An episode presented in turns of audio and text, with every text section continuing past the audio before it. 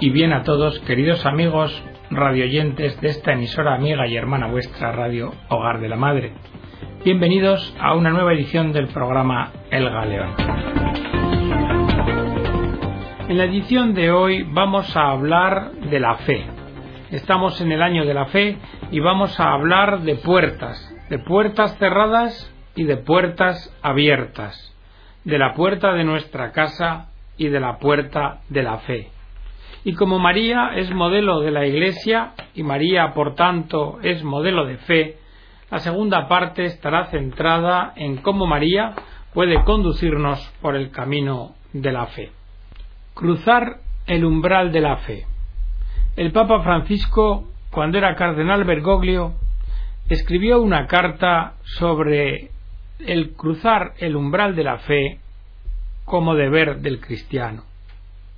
Entre las experiencias más fuertes de las últimas décadas, nos dice, está la de encontrar puertas cerradas. La creciente inseguridad ha ido llevando poco a poco a trabar las puertas, a poner medios de vigilancia, cámaras de seguridad, a desconfiar del extraño que llama a nuestra puerta. Sin embargo, todavía hay algunos pueblos en los que las puertas permanecen abiertas. Yo creo, dice Bergoglio, que la puerta cerrada es todo un símbolo de este hoy en el que vivimos. Es algo más que un dato sociológico. Es en verdad una realidad existencial que va marcando un concreto estilo de vida, un modo determinado de pararse frente a la realidad, frente a los otros, frente al futuro la puerta cerrada de la casa, de una casa que es el lugar de la intimidad, que es el lugar de los sueños, esperanzas, sufrimientos y alegrías, indica que está cerrada para los otros. Y no se trata sólo de la casa material de uno, sino también de su recinto de vida, de su propio corazón. Son cada vez menos los que pueden atravesar ese umbral. Diríase que la seguridad de unas puertas blindadas custodia la inseguridad de una vida que se hace más frágil y menos permeable a las riquezas de la vida y del amor de los demás. La puerta abierta es imagen y ha sido siempre símbolo de luz, amistad, alegría, libertad y confianza. ¿Y cuánto necesitamos recuperar las puertas abiertas? porque la puerta cerrada nos daña, nos anquilosa, nos separa. Al iniciar el año de la fe, paradójicamente, la imagen que nos ha propuesto el Papa Benedicto XVI es la de la puerta, una puerta que hay que traspasar para poder encontrar lo que tanto nos falta. La Iglesia nos está invitando a cruzar ese umbral, a dar un paso de decisión interna y libre, animarnos a entrar en una vida nueva. La puerta de la fe nos remite a los hechos de los apóstoles. Recordemos, al llegar reunieron a la iglesia, les contaron lo que Dios había hecho por medio de ellos y cómo había abierto a los gentiles la puerta de la fe. Dios siempre toma la iniciativa y no quiere que nadie quede excluido. Dios llama a la puerta de nuestros corazones. Mira, estoy a la puerta y llamo. Si alguno escucha mi voz y abre la puerta, entraré en su casa y cenaré con él, y él conmigo. La fe es una gracia, un regalo de Dios que sólo crece y se fortalece creyendo. Creyendo en un abandono continuo en las manos de un amor que se experimenta siempre como más grande, porque tiene su origen en Dios. Cruzar el umbral de esa puerta supone emprender un camino que dura toda la vida, un camino diferente del que nace tras tantas puertas que hoy en día se nos abre y que son falsas puertas que invitan, es cierto, de manera atractiva, pero mentirosa, a tomar otros caminos. Puertas que comprometen una felicidad vacía, narcisista y con fecha de vencimiento o caducidad. Puertas que nos conducen a encrucijadas en las que cualquiera que haya sido la opción que hayamos seguido, nos provocarán a corto o largo plazo angustia y desconcierto. Puertas que son en suma autorreferenciales, que se agotan en sí mismas y que no tienen garantía de futuro. Mientras que las puertas de las casas están cerradas, sin embargo, vemos que las puertas de los shoppings, de los comercios, están siempre abiertas se atraviesa la puerta de la fe, se cruza ese umbral cuando la palabra de Dios es anunciada y el corazón se deja impresionar, plasmar por la gracia que transforma. Una gracia que lleva un nombre concreto, el nombre de Jesús. Porque Jesús, y sólo Jesús, es la puerta. Él y sólo, Él es y será siempre la puerta. Nadie va al Padre sino por Él. Si no hay Cristo, no hay camino a Dios. Como puerta nos abre el camino a Dios, y como buen pastor es el único que cuida de nosotros al precio de su propia vida. Repito, Jesús es la puerta, y lo que hace paciente y precisamente es llamar a la nuestra, para que le dejemos atravesar el umbral de nuestra vida. Como nos decía Juan Pablo II al inicio de su pontificado, no tengan miedo, abran de par en par las puertas a Cristo. Debemos abrir las puertas del corazón, como lo hicieron los discípulos de Maús, pidiéndole a Jesús que se quedara con ellos para que así también nosotros lo hagamos y podamos traspasar las puertas de la fe, y para que el mismo Señor nos lleve a comprender las razones por las que se cree, para así después poder salir a anunciarlo. La fe supone decidirse a estar con el Señor, vivir con Él y compartirlo con los hermanos. Nosotros, los cristianos, debemos dar especialmente gracias a Dios por esta oportunidad de valorar nuestra vida de hijos de Dios por este camino de fe que empezó en nuestra vida con las aguas del bautismo, inagotable y fecundo rocío que nos hace hijos de Dios y miembros hermanos en la Iglesia.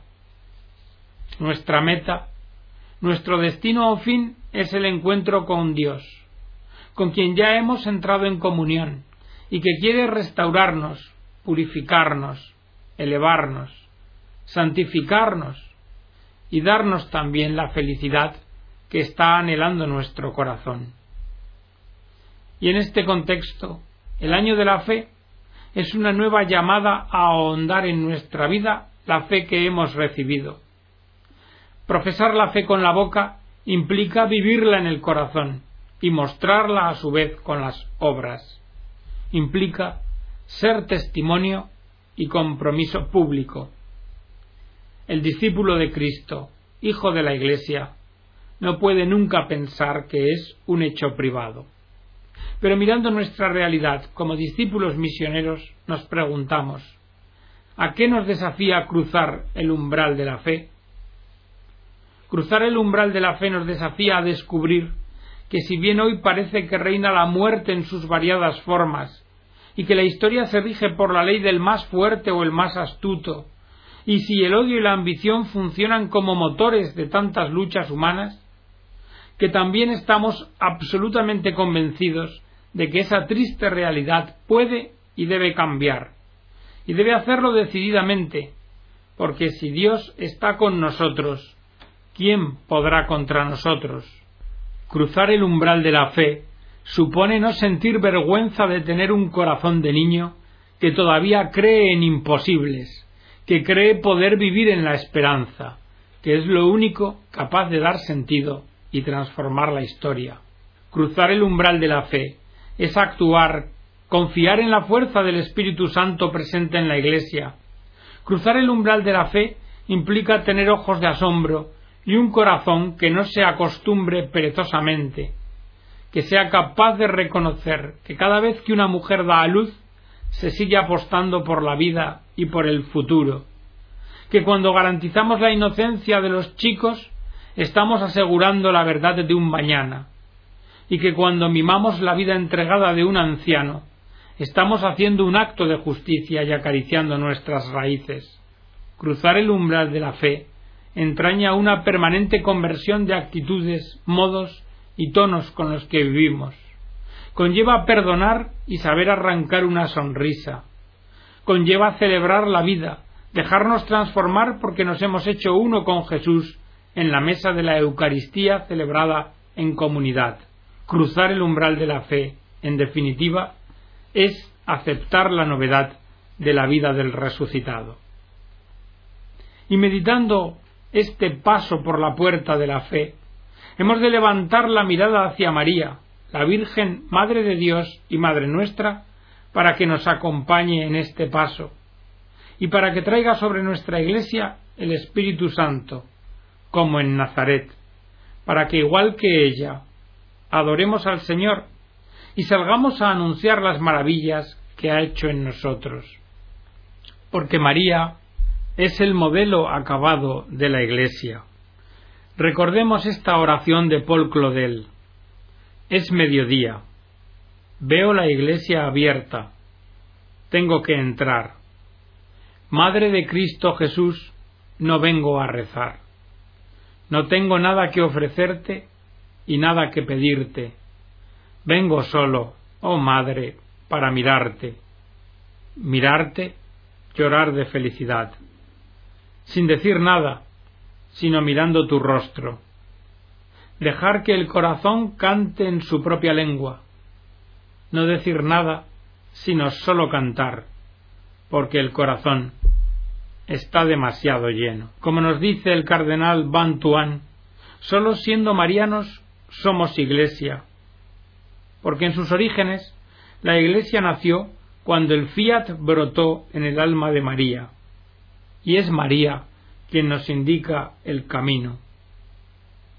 Nos dice el cardenal Bantuan en una meditación que queremos mirar a María como modelo de la Iglesia en esta noche oscura colectiva, porque en esta noche en que vivimos predomina el racionalismo, plasmado en una cultura que tiende a manipular a través de las ciencias las realidades naturales, las situaciones, el espíritu e incluso la vida humana.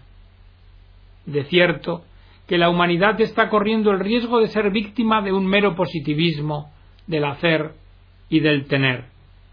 Pero frente a esto la Iglesia debe responder y su respuesta sólo puede ser el amor.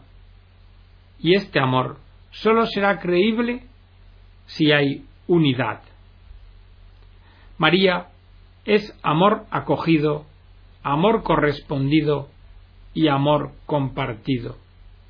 A lo largo de su vida, María lo recibe todo de Dios. Todo tiene su origen en el Señor. Todo viene de lo alto, y la Virgen acoge. Veámoslo en cuatro palabras de la Escritura. Primera, Ave María, llena eres de gracia. María es la primera que recibe la buena noticia y se adhiere al mensaje del ángel haciéndose la esclava de Dios.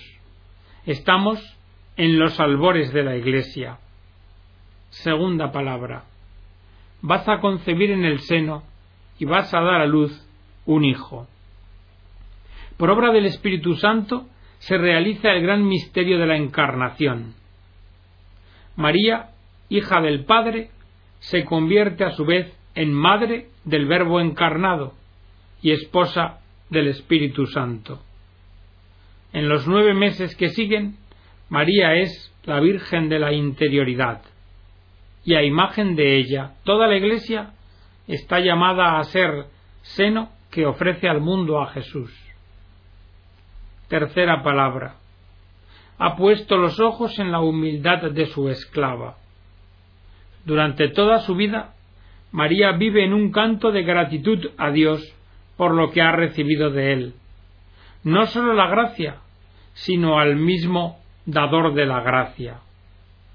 El Señor ha hecho cosas grandes en María, ha mirado la humildad de su sierva, Y como María, la Iglesia, consciente de su ser nada, proclama la grandeza del Señor.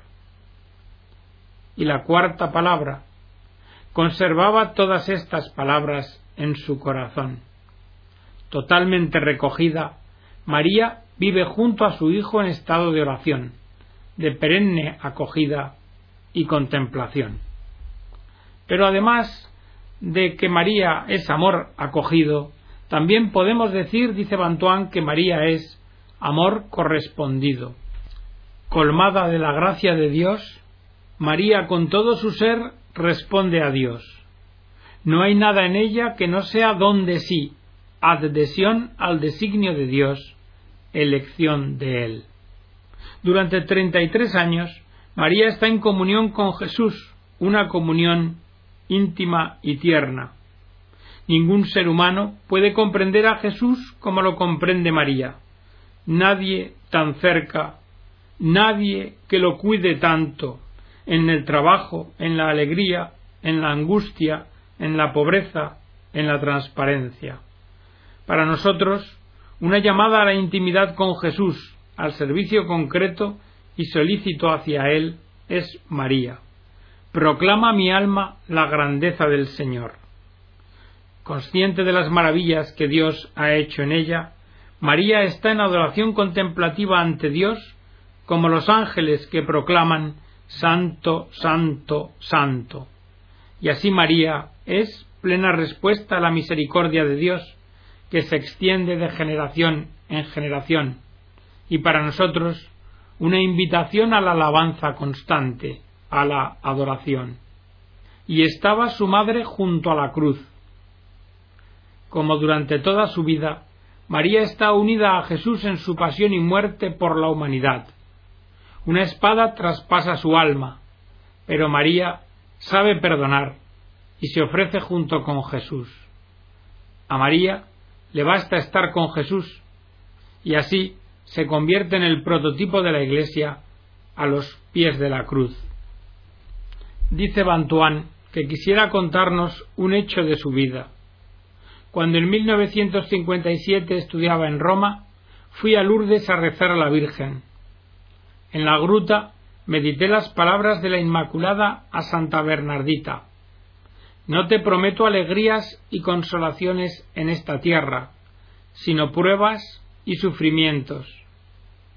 Tuve la impresión de que estas palabras también estaban dirigidas a mí, y no sin miedo acepté este mensaje.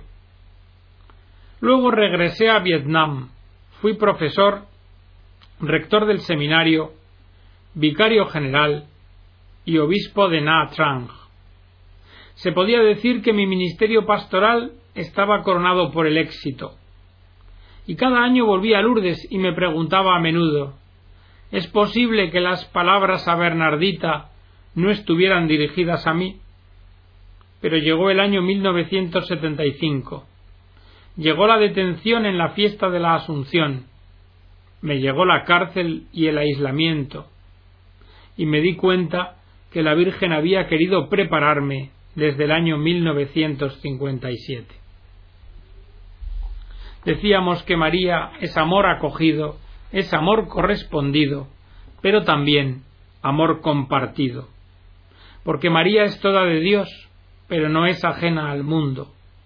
El mundo es el lugar donde Dios encuentra al hombre, donde se espera a aquel que por nosotros los hombres y por nuestra salvación bajo del cielo. Mirémonos junto con toda la Iglesia en aquella que es la tierra del incontenible, la que acoge la salvación y la comparte. Y vamos a verlo a través de también palabras de la Escritura. Y encontraron a María y a José y al niño acostado en un pesebre. María es mensajera de la misericordia en la pobreza extrema del pesebre, lleva al mundo el tesoro más grande. Es la Epifanía de Jesús.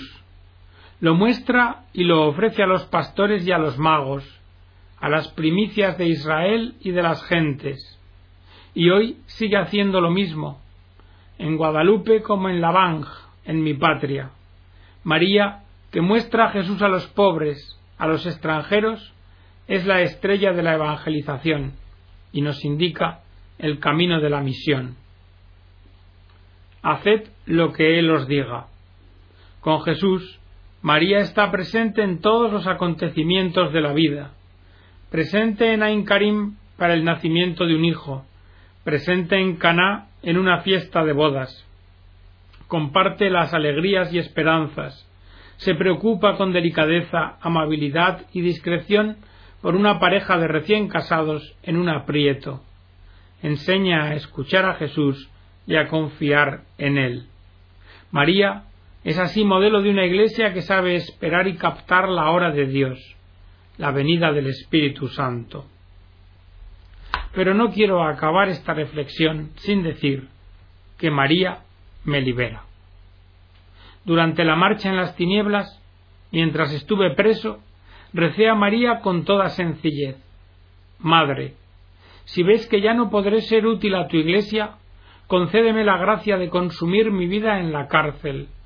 En caso contrario, concédeme salir de la prisión en una fiesta tuya. Un día, mientras me preparo la comida, oigo sonar el teléfono de mis guardias. Pensé, quizá esta llamada sea para mí, es verdad, hoy es 21 de noviembre, fiesta de la presentación de María en el templo.